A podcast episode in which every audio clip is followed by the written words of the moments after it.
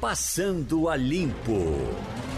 Então, vocês sabem, certamente viram alguma coisa. Eu vi um, um resumo das cheias do Rio de Janeiro desde 1960 e alguma coisa. Estou dizendo isso porque, mesmo que a gente queira, tenha que culpar o prefeito, afinal de contas, tem que cair em cima dele alguma coisa, eu acho que a carga foi muito grande em cima de Crivella, como coisa que só ele pudesse resolver tudo. Aliás, você está vindo da Igreja Universal, onde tudo se resolve com a fé, simplesmente. Né? Mas você veja, eles foram trazendo, é, é, possivelmente a, o estrago menor foi causado nessa. Na, teve uma com César Maia, quando era prefeito, e foi um bom prefeito, César Maia do Rio de Janeiro, conseguiu reeleger sucessor com facilidade.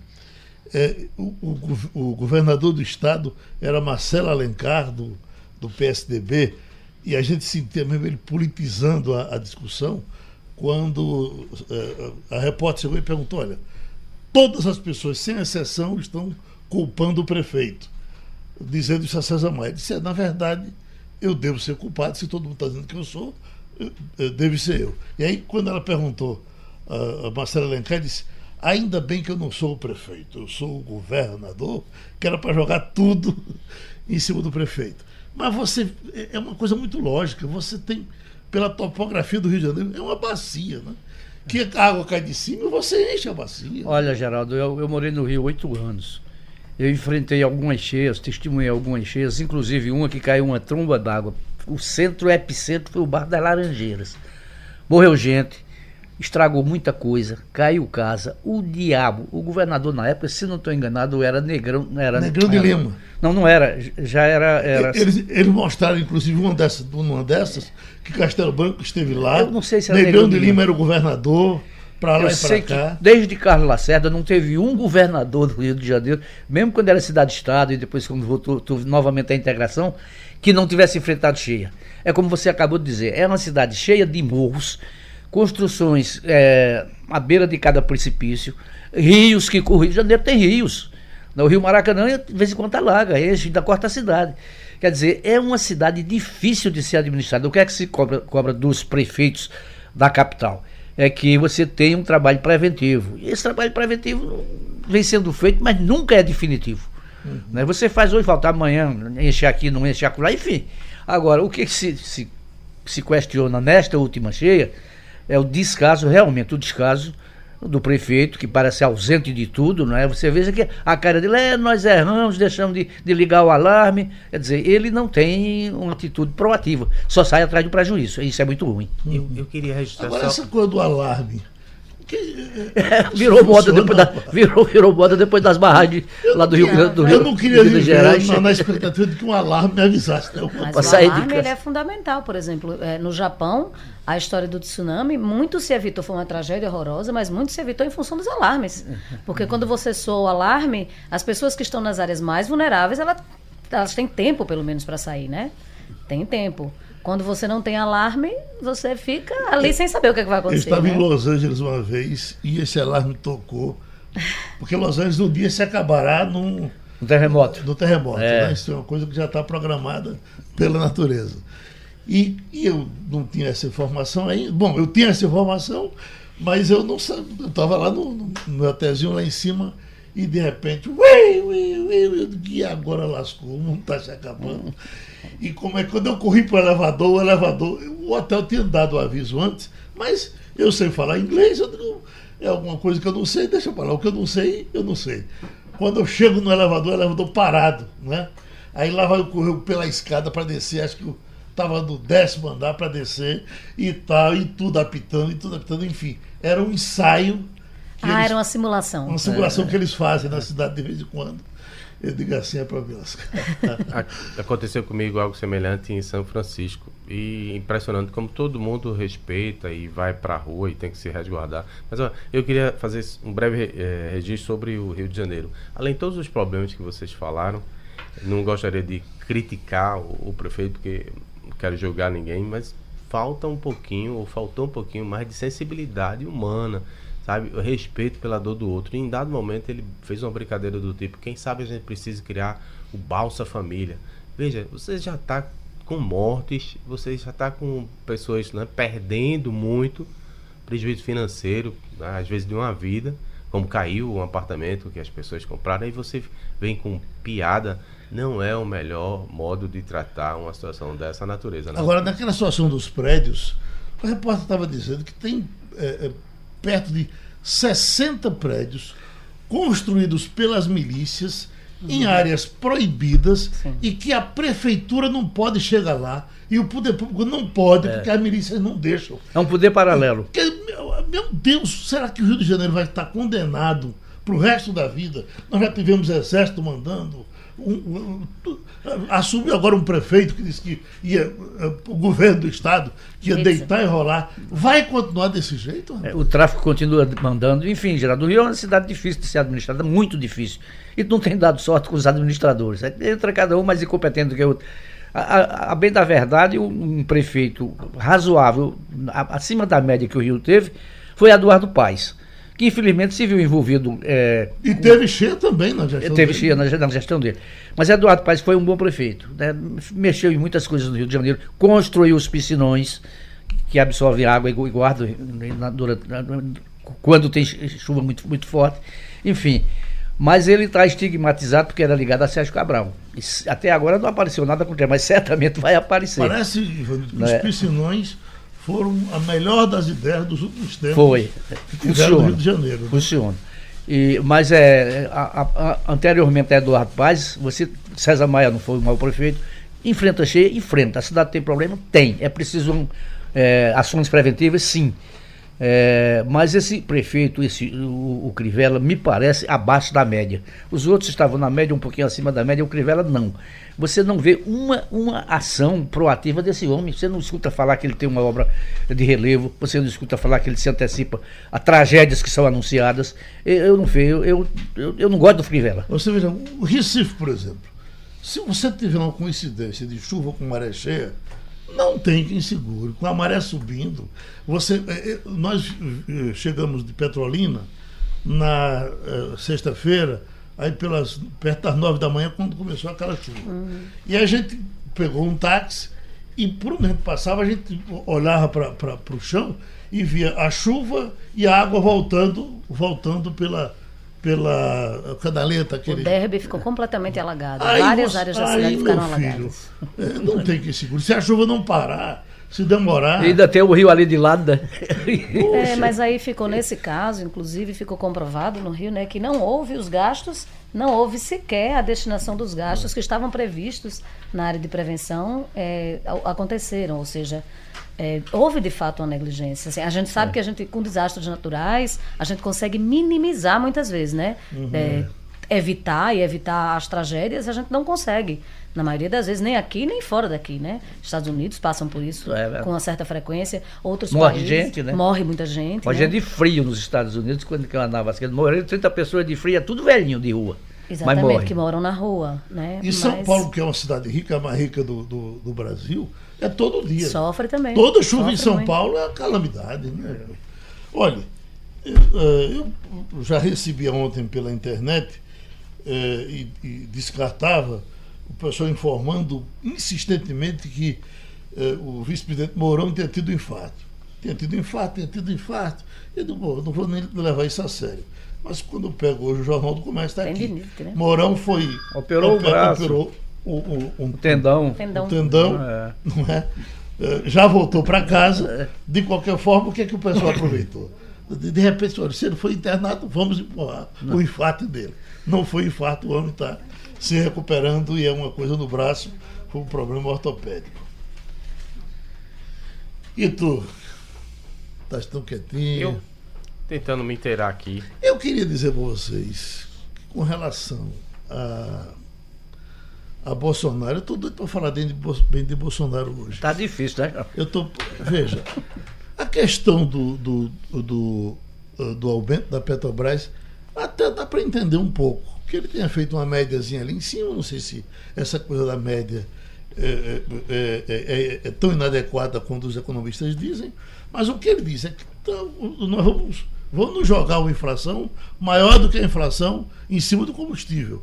Eu quero explicação, pelo menos é isso que ele, que ele É foi porque não tem nada a ver com a que eu inflação. vi ele dizendo de viva voz, né? Não tem nada a ver com a Eu inflação. vi ele dizendo de viva voz. Não tem a ver com o mercado internacional, Agora, barril de petróleo, não tem Agora, nada a ver se com a gente inflação. quiser, Exato. criti- se a gente quiser jogar toda a crítica do mundo em cima do Bolsonaro, levemos então uma dose enorme de elogio para o ministro Paulo Guedes, que quando foi encontrado lá no exterior, Foi equilibrado. Exatamente. um Soube contornar, que eu- né? Faz tempo que eu não vejo um político equilibrado daquele Soube jeito. contornar o mal-estar. sem, sem, sem chamar o presidente para briga, né? Como quem entende que o temperamento do presidente é meio, é, é- é meio Ele diz, ele diz, inclusive, assim, né, Geraldo, que dá para consertar. Exato. Não, Ele- né, dá ele- para consertar. ele é Ele tem um tom razoável. muito. É, exato. Ele Pessoa tem um tom muito conciliador. Sabe que nada é definitivo, é porque a gente vive Exato. um momento de internet. Ou é assim ou é assim. Não tem meio termo. Exato. E é, é- é preciso buscar um meio termo. O caminho do equilíbrio. Na, na provocação do repórter, ele disse: Olha, eu compartilho das suas preocupações, mas eu quero esperar, É. eu Isso. quero conversar, e não sei o quê. Porque, eh, de princípio, para mim era uma coisa meio estranha que tivesse o presidente tomado aquela decisão sem cuidado de um telefonema. Olha, eu vou É. ligar para o posto Ipiranga, não é? Posto Ipiranga, estão querendo fazer isso aqui. Essa área é sua. O que é que você me diz, né? Isso não teria sido feito. Eu acho que o presidente quis fazer uma demagogiazinha ali É para se limpar com os caminhoneiros depois. O problema é que ele. é, o- aí o mau conselheiro foi o Onis Lorenzoni, que disse a ele que estava às portas de acontecer uma greve de caminhoneiros. E convenceu o presidente a tomar uma decisão intempestiva. Não é evidentemente que ele deveria ter consultado o, ministro Paulo Guedes. E ele não consultou, simplesmente brecou. As ações da Petrobras foram lá para baixo, né, caíram violentamente, me- valor do mercado. E, e, é, depois o Lorenzeno diz o quê? Não, a gente estava evitando uma greve de caminhoneiros. Essa greve não estava tão, tão é, marcada assim, não tão definida, não. Acho que havia como negociar com os caminhoneiros. Mas, enfim, a medida foi tomada e agora vai ter que se consertar, né? Porque você tem uma política de preço para a Petrobras. E se você desrespeita agora, continua, continuará o valor da empresa a cair no mercado internacional e no mercado de ações. Uhum. E você? Eu já E falei. Não, o que eu acho, na verdade, desse, desse episódio todo, e, e Geraldo pontuou muito bem, que se houve de um lado uma, uma mensagem que, que foi é, vista com, com os olhos assim, né, do, do presidente tomar uma decisão sem consultar o ministro da Economia, que afinal de contas é a área dele, ele soube muito bem contornar isso. E acredito que será contornado mesmo, Sim, pela postura do Paulo acho. Guedes. Eu Acho que será contornado. amanhã. Isso, acho que será na contornado. Agora, e, e Exato, agora temos uma encruzilhada, isso é fato. É, quando você tem a política de preço que está sendo adotada, né, e que tem a ver muito mais com o mercado internacional do que necessariamente com as nossas questões internas, isso de alguma maneira vai afetar o preço, vai afetar os caminhoneiros. Então, como lidar com isso daqui para frente, eu É. acho que é o grande desafio. A né? gente fala os caminhoneiros, mas somos todos nós, né? Eu estou pagando gasolina nós. 5 reais agora, rapaz. Você botou com. Eu Você acho que mais caro do que eu. É, é sempre um pouquinho mais caro que eu boto É, aditivada, 4,19 né? por aí. Mas 4,19. assim, Quatro e lá vai. Tá Cinco. botando muito caro mesmo. É. Você, os postos aqui, do, do- aqui é 4,40, 4 e, e, e eu sei o que tá. Petrolina é 5 A reais. em petrolina é, sempre foi muito caro. Cinco reais em todos os Sempre foi muito caro. Tá caro, É. tá caro. E o, ou o governo modifica essa política de preço, ou vai, Essa, ou vai essa, ser isso. essa é que é a pergunta. né? Será que não tem um, um jeitinho? Exato, é o isso? grande desafio. Eu é o acho grande que desafio. até nisso o Bolsonaro pode ter ajudado. Deu um pontapé É. e se reúne amanhã e encontra uma polegada aí nesse meio, meu Deus. Uma das promessas do presidente, uma das promessas de campanha, era que parte da Pe- Petrobras seria privatizada, né? Poste de gasolina, distribuição, o diabo. Vamos ver se isso chega lá. É, mas está no projeto dele, nas promessas de campanha, privatizar uma parte da Petrobras. Refino, distribuição. é, e, e não sei se Mas- isso é bom ou ruim para o mercado, mas está lá. é, eu, eu já dizer isso. Será que essa é a solução, por exemplo? Porque o que a gente quer no fundo, no fundo, o que a população É um brasileira justo. precisa é um preço justo, né? E que não seja oneroso a ponto de ficar inviável. E quem é caminhoneiro, eu estou tendo uma experiência recente, enfim, na minha família, é praticamente um litro de diesel, eu nem sabia dessa proporção, porque é um litro, é um por um. É, um gasto é muito alto da, do transporte de caminhão. Então, assim, e isso impacta em todos os outros produtos, né? Porque tudo que nós consumimos, ou grande Nós não parte. temos transporte nós ferroviário, não temos né? Exatamente. Marítimo, ferroviário, é, hidroviário, a gente não tem praticamente. Então, isso impacta em tudo. Então, como chegar a esse cálculo de um preço justo e que não quebre a empresa, né? E É. que não, não, não quebre a empresa do ponto de vista é, nacional e internacional. Esse é o grande Carvalho, desafio. Eu, eu, eu digo o seguinte: eu vi duas coisas na vida, minha vida inteira, ações políticas que pegaram bem na minha cabeça. Alguém chegou e cuidou disso. O plano real acabou com aquela inflação louca, aquilo, aquilo foi uma coisa divina. E depois, justiça, façamos ao Bolsa Família. Porque nós que, Sim. que somos do interior, nós estávamos acostumados àqueles saques, aquelas frentes de trabalho, aquelas porcarias todas que não davam certo. O Bolsa Família chegou e deu uma amassada enorme nesse negócio. Não dá, o- o- o- talvez até tenha sido uma consequência do plano real, porque o país estava equilibrado, em condições de fazer aquilo. E que foi começado com o Fernando Henrique, que não tinha o nome de, de plano de, de Bolsa Família. Mas eu- era uma ajuda. É, mas eu, na verdade, eu tenho andado com medo tão grande que essa inflação volte, porque eu tenho visto tanta coisa cara por aí que eu digo, meu Deus do céu. A gente deu semana passada aqui, né? Tinha o dado da FGV que mostrava que a inflação já está maior, principalmente nas classes mais baixas. Quem ganha menos, até três salários mínimos. Ou se- ou seja, produtos de primeira necessidade estão mais caros. E estão efetivamente. Feijão no Rio de Janeiro, você viu quanto subiu? Vi. Aqui começou a baixar um pouquinho. É. Tinha começado a baixar um pouquinho, mas esse final de semana a pessoa é dona de Eu casa, vai no comprei tomate a supermercado. 10 reais o quilo. 10 reais o Feijão quilo, a 13 reais o quilo. Eu comprei a No Rio de 12 Janeiro reais chegou esse a final 30. de semana. A 30? É. Aí deu a gota certa. É. Ou seja, é, são alimentos da cesta básica, né? Uhum. São alimentos da cesta básica. A gente precisa, enfim. Eu, te- eu, tenho, eu, eu partilho desse medo também, sabe, Geraldo, com você, porque Mas- eu acho que a gente chegou num ponto e a sociedade brasileira entendeu, veja, há quantos anos o plano real, né? Então a gente já não tem. Se falar qualquer menino de 20 anos de idade, Ele não ele não vai saber. É. Eu peguei remarcação de preço. É, que você chegava no supermercado, o preço era um. Era diário. Quando você ia passar no caixa, já era outro. Não era assim? Era uma coisa absurda, horrorosa. O dinheiro não valia nada. Não, a nossa né? geração, não é que eu sou mais velho do que vocês, a gente viveu é, vários períodos de inflação, subia, descia, controlava, vinha. O plano real foi uma coisa quase definitiva, porque você passou a ter uma inflação, mas uma inflação civilizada. Uma inflação que dava para conviver com ela. Você não tem zero de inflação, nem tem deflação, mas tem uma inflação pequena de 3%, 4% ao ano, 5% ao ano, sempre dentro de uma meta projetada. Estamos com o secretário de Turismo de Pernambuco, Rodrigo Novaes. E, secretário, eu estou vendo aqui 82% de ocupação dos hotéis. Eh, os senhores estão esperando para agora para a Semana Santa. Isso vai se confirmar? Bom dia, Geraldo. Bom dia a todos os ouvintes aí da Rádio Jornal.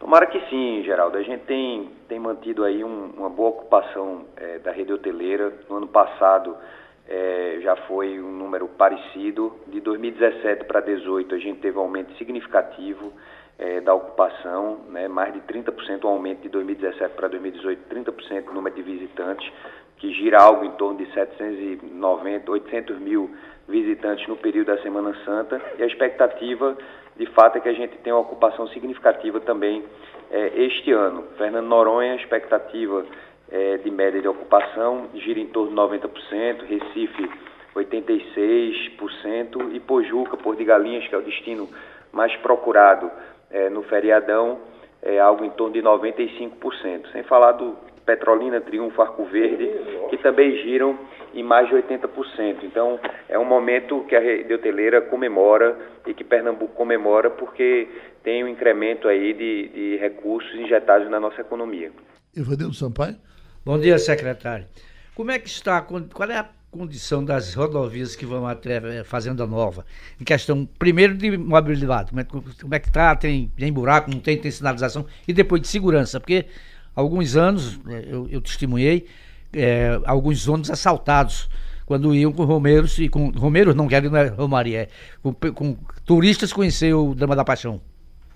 Vanildo, foi a primeira rodovia do estado que foi recuperada este ano, foi justamente a PS 145, diante eh, justamente da, do fluxo de visitantes nesse período de Semana Santa. Portanto, eh, foi toda, toda refeita, parte não, não há mais buraco, o acesso está bom, estive lá na sexta-feira, inclusive, é, o acesso está todo tranquilo. É, no que diz respeito à estrada, a gente não tem nenhum tipo de problema. É, questão de segurança, é, muito policiamento, né, policiamento da região todo destacado é, justamente para receber esse fluxo de turistas na região. Por noite, mais de 10 mil pessoas que visitam o teatro é, de Nova Jerusalém. Portanto, todos os turistas que quiserem visitar Nova Jerusalém saibam que terão aí um acesso tranquilo, sinalizado, a estrada está boa, bom acesso né, e devidamente seguro. Mônica Carvalho. Secretário, bom dia. É, são duas perguntas, na verdade. Uma primeira, se, se tem um estudo de, que, de quem são esses turistas. Eles são é, turistas do Brasil, a maioria vem de fora, ou do, são do Brasil e de outras regiões. E a segunda é se tem uma mensuração de quanto esse turismo concentrado nessa época deixa para a economia do Estado. Olha só, Mônica, é, a maioria daqui do Brasil, né, muitos vindo de São Paulo, Rio de Janeiro. Na verdade, São Paulo é o nosso maior fluxo de turistas de São Paulo, tanto no Carnaval como no feriado de Semana Santa. Então a gente tem aí São Paulo, Rio de Janeiro, Bahia, Minas, Minas Gerais e também nosso vizinho Alagoas. Então eles são os, os visitantes, os nossos principais visitantes é, nesse período. Né? A projeção, Mônica, é que se, se eles passem aqui dois, dois dias e meio, é, é uma média, e que a receita turística gire algo em torno de 500 mil reais, 500 milhões de reais, desculpa.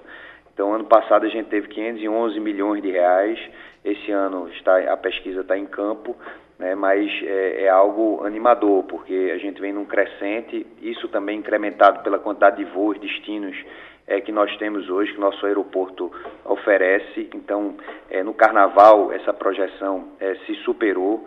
É, de 2017 para 2018 também aumentou bastante, justamente em relação a essa quantidade de voos o nosso aeroporto recebe. É preciso que se diga que nosso aeroporto hoje, o aeroporto Guararapes, ele é o aeroporto com o maior número de, de voos é, do Nordeste. Né? Fortaleza ficou para trás, Salvador nós passamos aí é, no ano passado e a gente tem, portanto, é, a, a, chegada de muitos turistas que, que, incrementam e deverão incrementar nesse ano 2019 ainda é, uma receita ainda maior de 500, do que 500 mil reais, que foi 500 milhões de reais que foi o que foi gasto no ano passado. Jamildo Melo. Rodrigo Novaes, muito bom falar com você novamente. Olha, eu queria aproveitar a oportunidade para a gente falar justamente do aeroporto. Os espanhóis, o Grupo AENA é, arrematou em leilão e como estão as tratativas? O que é que vocês podem oferecer e ao mesmo tempo cobrar para que a gente tenha um aumento, uma alavancagem das operações, especialmente ali no mercado europeu a partir de uh, Espanha? A verdade, Jamildo, é que a ENA deu uma, uma nova perspectiva ao nosso aeroporto. É, além da privatização que se mostrava é, necessária. É preciso que a gente tivesse um plano de investimento no aeroporto, já que com a quantidade de voos que nós recebemos hoje, por se transformar no hub da Azul, a gente bateu no teto, quer dizer, a gente não tinha mais é, como aumentar o fluxo de, de embarques e desembarques no aeroporto. Era preciso que a gente fizesse o aumento do nosso terminal e agora na mão de uma empresa que é a maior do mundo é, no ramo. Então a gente tem a segurança de que estaremos aí em boas mãos, nas mãos da ENA e ainda animado porque por se tratar de uma empresa espanhola que, que tem aí uma, um, uma relação muito forte na Europa e, e, por todo o mundo, a gente acredita que isso também vai surtir efeito em relação a esse intercâmbio com, com a Europa, né? algo que é feito pela TAP, principalmente através de Portugal, de Lisboa, também feito para, pela Europa, né? que, que faz essa relação com, com a Espanha, mas a Arena é, eu acredito que isso vai permitir que a gente possa incrementar ainda mais a vinda de turistas europeus é, aqui no nosso estado. Agora, o, o, que é fundamental mesmo é que a gente possa é, reformar o nosso aeroporto, ampliar o nosso terminal, é, alocar mais fingers, conseguir para que a gente possa é, ter um ambiente propício para a gente conquistar mais voos e se consolidar ainda mais como aeroporto número um do Nordeste, um dos maiores do, do Brasil. Para fechar, secretário Rodrigo Novaes, o senhor é um sertanejo, com sotaque de sertanejo, com cabeça no sertão e o turismo do sertão. Eu cheguei de Petrolina em Petrolina, o pessoal de lá diz que o turista descobriu definitivamente Petrolina. Hoje eh, não reclama de. Eh, os hotéis estão quase que permanentemente lotados por conta do turismo de negócio e etc. E o resto do sertão, e Triunfo e etc. O senhor tem uma preocupação grande com isso.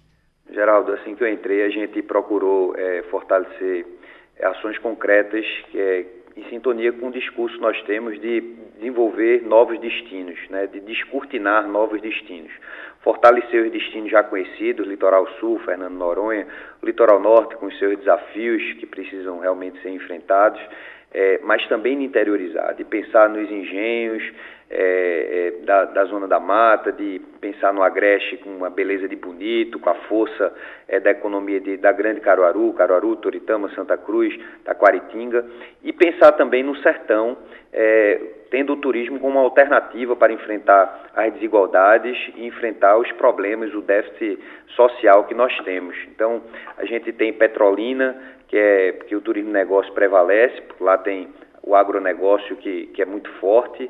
A gente tem, é, durante, do, por todo o Vale do São Francisco, a gente tem várias riquezas. Petrolândia, que eu venho falando muito, que a gente tem lá o Lago de Itaparica, com a cidade submersa, com igreja parcialmente submersa, bom para mergulho, com a ilha, com as ilhas que tem no Rio São Francisco, a força da nossa cultura. Lá em cima, no Pajeú, Serra Talhada como um polo de serviço, um polo de negócio importante que vai ser incrementado ainda mais a partir do, da conclusão do aeroporto de Serra Talhada, né, o Araripe, Pedra do Claranã, enfim, Triunfo, com a beleza, com, com o seu clima agradável, a gente tem potencialidade no estado todo e a gente tem feito um esforço e vamos fazer isso ainda mais para que os pernambucanos primeiro conheçam Pernambuco as pessoas saibam as belezas que tem no interior. Se você fizer uma pesquisa, Geraldo, aí no, na rádio, aí no, no, seu programa, as pessoas que já passaram de Caruaru, que moram na região metropolitana, são, são poucas. É, algumas delas pegaram avião foram a Petrolina, mas os pernambucanos não conhecem o interior do estado. E é, eu acho que o turismo começa aqui internamente. Claro que a gente não vai deixar de, de conquistar novos mercados. Conquistamos agora um voo para Santiago, no Chile, que vai ser fundamental, importantíssimo para o trade. Mas a gente vai fazer um trabalho muito focado nessa coisa do turismo interno, fazer com que os pernambucanos conheçam Pernambuco e dessa forma a gente possa criar alternativas para desenvolver a economia, fazendo com que o turismo alcance cada vez mais pessoas. Agradecendo ao secretário Rodrigo Novaes, já está na linha Eliane Cantanhede aqui pela, pelo painel interativo, o capitão Hilário, ele é da Várzea, e diz: Vivi para ver a mídia isenta e responsável, aspas, metendo um pau no presidente, porque o mesmo interferiu para barrar o aumento dos combustíveis.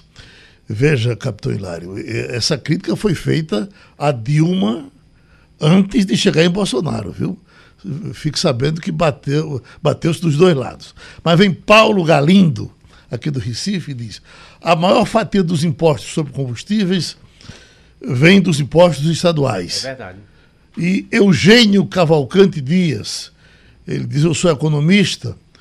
No momento, a inflação ainda está controlada, mas a reforma da Previdência será o, o, o novo plano real para a economia crescer. Bom, nós temos uma razão que eu tenho a impressão que a mesa aqui vai, vai é, concordar para falar bem de Bolsonaro, que ele vai mexer nesses conselhos federais.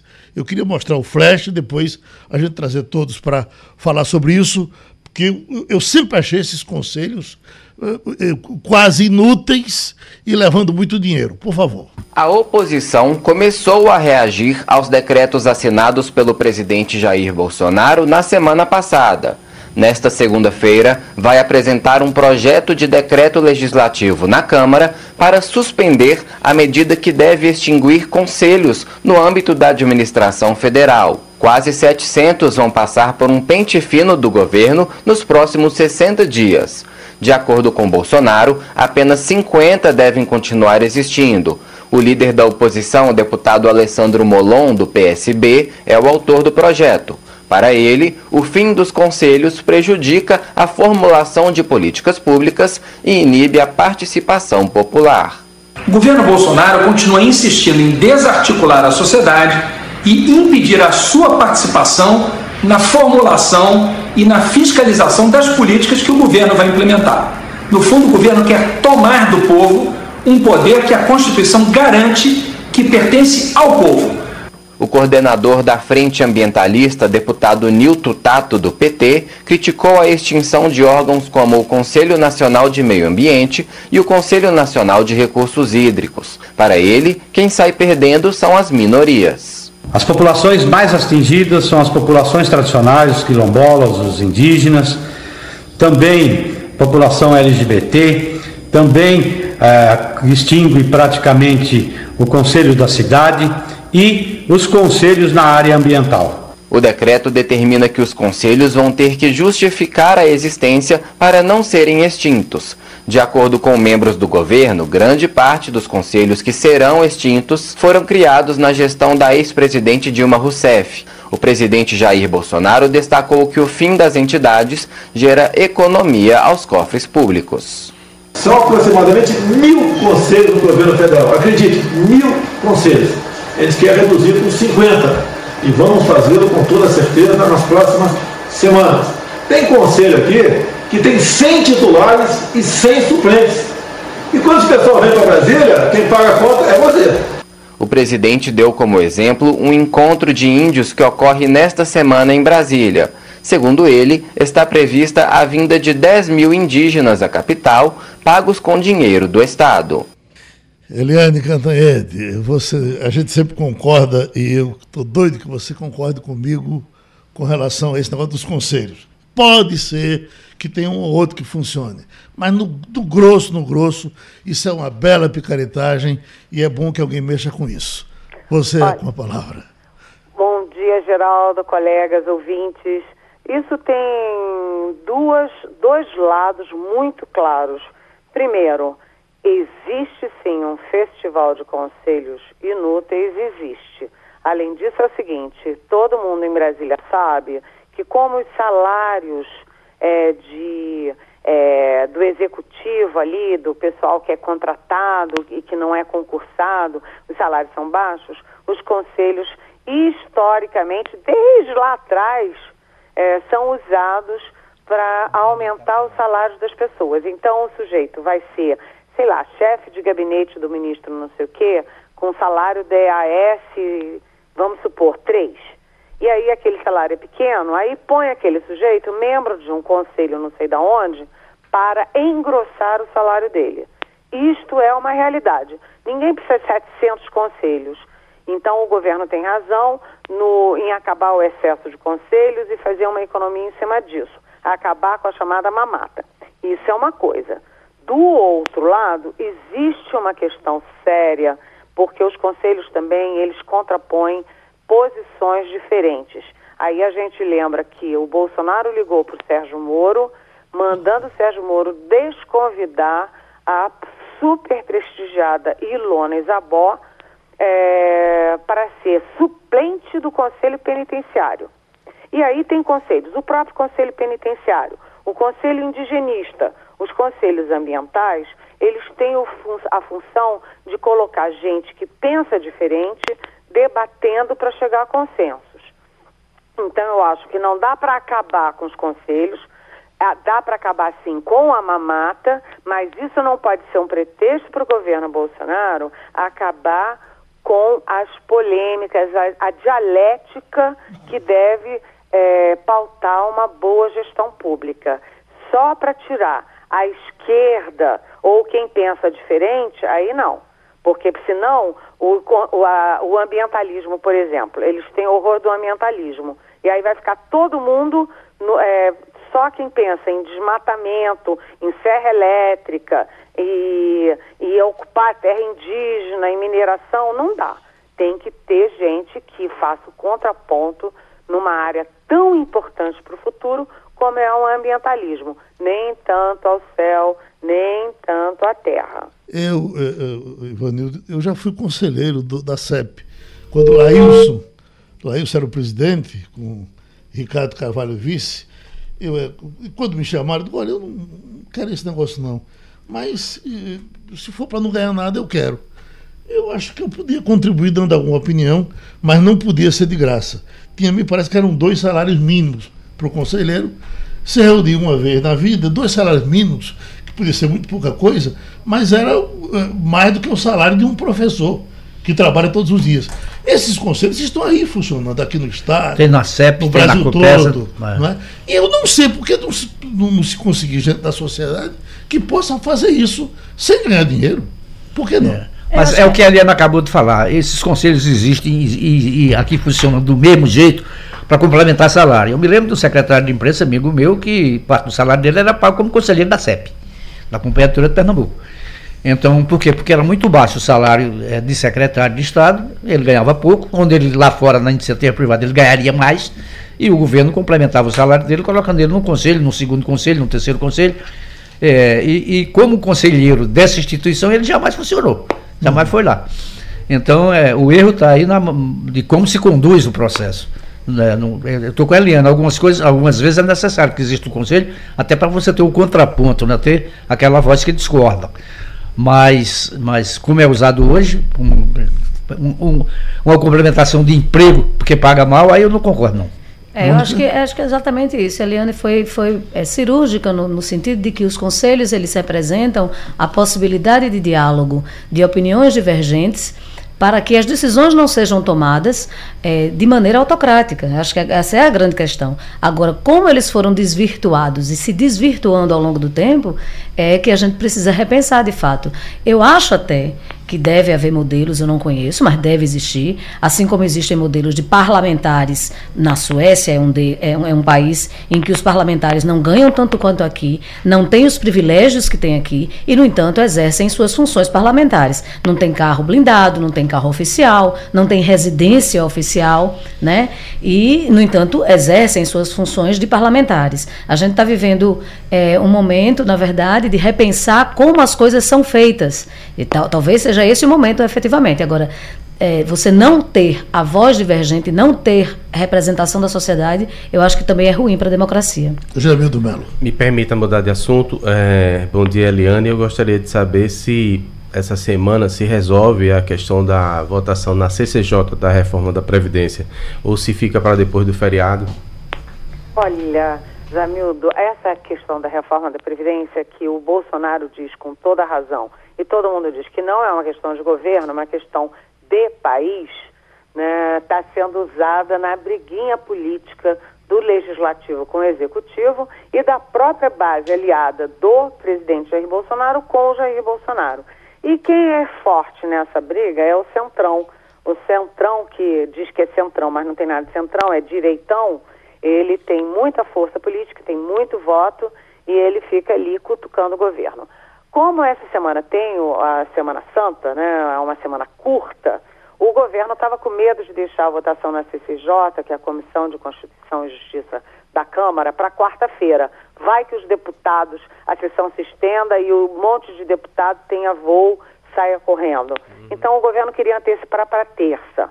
Aí o Centrão já disse que não, aí o pessoal já disse que não. Aí eles querem botar, o governo e, e, enfim, o PSL querem botar o, ah, a reforma da Previdência em primeiro lugar na pauta. Aí o Centrão já quer botar o orçamento impositivo primeiro e a reforma depois. Por quê? Porque eles alegam que o orçamento impositivo é pauta do legislativo e a reforma é pauta do executivo. Então, uma guerrinha besta, mas no fundo, no fundo, o que vai acontecer é que a melhor aposta é de que a reforma da Previdência seja aprovada nesse primeiro degrau que é a CCJ ainda nessa semana. Depois começa a briga mais complicada, que é a comissão especial, onde eles vão discutir o mérito ponto a ponto. Aí é que o pau vai quebrar mesmo. Eliane, bom dia, Ivanildo. Me diga uma coisa, comenta-se nos bastidores que o próximo eh, ministro a perder o emprego seria o ministro das Relações Exteriores. Você tem alguma informação sobre isso? Vai perder o emprego primeiro é o ministro do Turismo. Esse é o que está na fila agora. já caiu o Bebiano, eh, já caiu o, o Vélez Rodrigues, apesar do presidente ter desmentido, dito que era fake news. Uma semana depois ele efetivamente demitiu o Vélez Rodrigues. E já caíram dois presidentes da Apex, que é aquela agência de promoção das exportações. E o que está na fila agora é o ministro do Turismo, porque além dele já, já, ele já era suspeito de repassar recursos do PSL, que é o partido do presidente, para candidatas é, fantasmas, laranjas de Minas. Ou seja, fingia que repassava os recursos para elas e elas é, devolviam dinheiro para outras contas. E agora tem uma deputada eleita de Minas acusando o ministro de, em duas oportunidades, ter feito ameaças a ela. Tanto que ela está andando com segurança. Então, esse é o na próxima. Agora, que o Ernesto Araújo das Relações Exteriores causa muito problema, causa, mas a gente tem que pensar o seguinte, né, gente? Se ele fala um monte de besteira, ele fala as mesmas besteiras que o próprio presidente e os próprios filhos do presidente também falam. Ou seja, ele não está falando nada diferente do que aquela coisa do, contra o ambientalismo, contra o globalismo, a China maoísta, esse monte de coisa ideológica que o Ernesto Araújo fala, ele não fala sozinho, não. Ele fala em acordo, e até dizem que é por reverência, é, com Jair Bolsonaro. É, Eliane, aqui Mônica, bom dia. Bom dia. É, como é que como é que está a discussão a respeito do preço do diesel? Nós começamos nosso programa aqui falando dessa polêmica toda em torno da intervenção lá do presidente na Petrobras. Essa semana, o que é que se vai discutir e onde é que se vai chegar em relação a esse assunto? Reuniões, né, a nível técnico. E amanhã Aí, depois de todo o grupo técnico discutir as várias versões, etc., aí o presidente Jair Bolsonaro vai dar a palavra final. Isso tudo foi um grande desastre, porque o presidente soube do aumento de 5,7% no diesel e, da cabeça dele, pá, pegou o telefone e mandou o presidente da Petrobras desfazer o aumento. É, primeiro foi numa, num dia ruim porque foi quando foi exatamente na comemoração dos 100 primeiros dias do Bolsonaro, ou seja, uma coisa embaçando a outra. É, segundo, o Paulo Guedes, que é o ministro da Economia, que é o símbolo do liberalismo do governo, não foi enfermado. Ele estava é, nos Estados Unidos, fizeram cinco ou seis perguntas para ele em seguida e ele não respondeu. Não respondeu porque ele não foi consultado e porque não gostou. Porque se ele tivesse apoiado, tivesse de acordo, ele teria respondido qualquer coisa, não respondeu nada, demonstrando insatisfação. E por que, que isso é importante?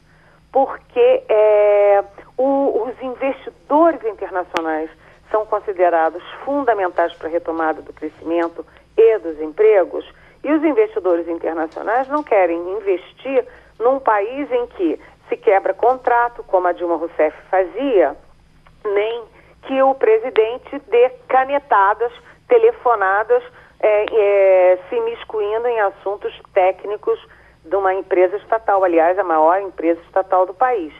Então, só para vocês terem ideia, né, a, a, a Petrobras dispensou, é, despencou 8% na sexta-feira, com prejuízo de 32 bilhões de reais. 32 bilhões de reais num único dia. Ou seja, isso não é uma brincadeira. Há uma questão técnica, há uma questão simbólica de interferência, ingerência política na Petrobras e há uma terceira questão política, porque o governo está morrendo de medo dos caminhoneiros. O Jair Bolsonaro alegremente apoiou a paralisação dos caminhoneiros quando ela era contra o governo Temer. Ele era deputado e apoiou.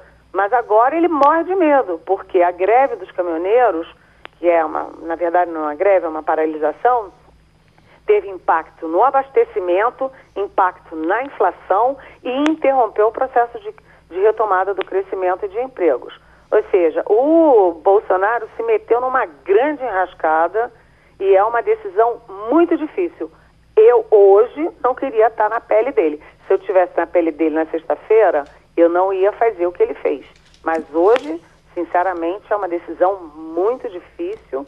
Vamos ver como é que eles vão sair dessa. Helena, nós falamos disso aqui na abertura e todo mundo entendendo que é preciso alguma solução criativa que eh, talvez não seja a interferência do governo que ajude, mas alguma coisa que não seja como está sendo. Alguém está aqui, Nascimento de Cavaleiro, está dando uma solução. Ele diz: se nós pagamos mais impostos do que combustíveis, por que a solução não é via impostos? Eu adoro essa ideia, tanto que está crescendo muito a questão da reforma tributária. Né? O próprio Marcos Sintra, que é o secretário da Receita Federal, deu uma manchete para o Estadão, Jornal Estado de São Paulo, falando sobre as propostas da reforma tributária. Todo mundo nesse país sabe que o brasileiro paga muito imposto, que tem imposto para tudo quanto é lado, que as empresas estão sufocadas de, de, impostos, é o tal do custo Brasil, a Mônica sabe melhor do que eu, é, e que é preciso fazer alguma coisa nesse sentido. Agora, você dá uma canetada e dizendo para a Petrobras que ela não pode fazer um ajuste com base em dados técnicos, isso aí tem uma é, oscila entre populismo né, e ingerência política direto do executivo numa empresa privada. Uhum. É muito complicado. Eu concordo que é melhor mexer em imposto do que mexer num preço de uma empresa estatal, porque parece que é só da empresa, mas não é. é mexer na Petrobras é mexer no país inteiro. Tem reflexo em toda a cadeia produtiva, reflexo em toda a economia. Ou seja, em última instância, você fazer um preço irreal dos combustíveis é você prejudicar o povo brasileiro. Há pouco, Eliane, a gente falava aqui do susto uh, com o general Mourão. Eh, eu estou até para comparar as coisas. A gente está tendo aí, acompanhando a situação de Pelé. E aí, quando dizem que é um cálculo renal, que ele tentou tratar dele na França e não ter, veio tratar do Brasil, eu fico pensando, cálculo renal, que a gente chega e, e, e faz a litrotripsia, o cara pipoca o cálculo, o dentro ele desaparece. Isso, o cálculo deixou de ser problema, mas está sendo problema para Pelé. Fica a impressão que tem alguma coisa por trás. No caso do general Mourão, que foi internado para tirar um, uma ferida no cotovelo. E, e, por que essa coisa não foi dada conhecimento antes? Porque, de imediato, as informações eram de infarto pela, pela mídia social, com um certo respaldo, porque a gente não sabia antes. Acho que caiu ali. Eita, então a dúvida com relação ao general Mourão vai, vai permanecer. A linha de Eliane caiu. Mas teve uma pesquisa, Vanildo, por gentileza, vamos mostrar essa nova pesquisa Datafolha com relação a valores nacionais. A aprovação ao Congresso Nacional atingiu o maior índice histórico da pesquisa Datafolha. Segundo o Instituto, 22% dos entrevistados afirmaram aprovar o Congresso. Na última pesquisa, em 2015, o índice era de apenas 11%. O aumento na aprovação ocorre junto de um fato inédito no Congresso a maior renovação de mandatos na história. Dos deputados que disputaram a reeleição, 49% foram derrotados nas urnas e 48% dos eleitos são parlamentares de primeiro mandato. No Senado, das 54 vagas, 29 foram ocupadas por estreantes na política. Segundo a pesquisa, a fatia dos que reprovam os congressistas é de 32%. Outros 41% avaliam a atuação deles como regular. De acordo com o Datafolha, no ranking de confiança, em primeiro lugar estão as Forças Armadas, com 80%. 45% dos entrevistados dizem confiar muito e 35% um pouco. Na sequência, aparece a Presidência da República, que também teve um salto na pesquisa. Na gestão de Michel Temer, apenas 5% confiavam na instituição. Agora, sob a batuta de Jair Bolsonaro, o dado subiu para 29%. O Datafolha ouviu 2.086 pessoas nos dias 2 e 3 de abril em 130 municípios brasileiros. A margem de erro é de 2% e o nível de confiança é de 95%. Então, Helena, depois dá um toque na situação de Mourão, mas com relação a essa pesquisa, o Congresso Nacional batendo recorde em aprovação, mesmo não sendo eh, lá para cima, mas superou tudo que foi dito até agora. Surpreende esse novo Congresso? Ó, primeiro, só rapidinho, É, eu falei hoje de manhã com o vice Hamilton Mourão, ele está ótimo, está bem, disse que foi uma crise aguda de tendinite, que dói muito, né? Uhum. E, e, ele recebeu a visita do, do presidente Jair Bolsonaro, foi um bom momento para mostrar que os dois se amam. Não sei até quando, mas se amam. Agora, quanto à pesquisa, eu acho super importante esse reencontro da opinião pública com o Congresso Nacional. O Congresso Nacional, o Supremo Tribunal Federal, a mídia, que estão sendo muito atacados nesses novos tempos, eles são todos é, pilares da democracia em qualquer lugar do mundo. É importante a gente preservar o Congresso, o, o Supremo e a mídia. Agora, é, eu só acho o seguinte, que a renovação em si, é, em si, não significa que as coisas mudaram para melhor. O Congresso é, reabriu esse ano com a perda de muita gente boa que não foi reeleito uh, nas eleições de 2018. Muita gente que foi relator de temas importantes, é, muita gente que foi líder de partido, que teve é, importante é, atuação em negociação, e os parlamentares de hoje são muito verdes e tem muita gente que não entende de política. Muito delegado, capitão, major, general. Quer dizer, a ser novo não significa necessariamente ser melhor. Renovação, essa coisa de arejar é bom, mas é, trocar políticos por militares, eu não sei se é bom no Congresso Nacional. Tenho dúvidas.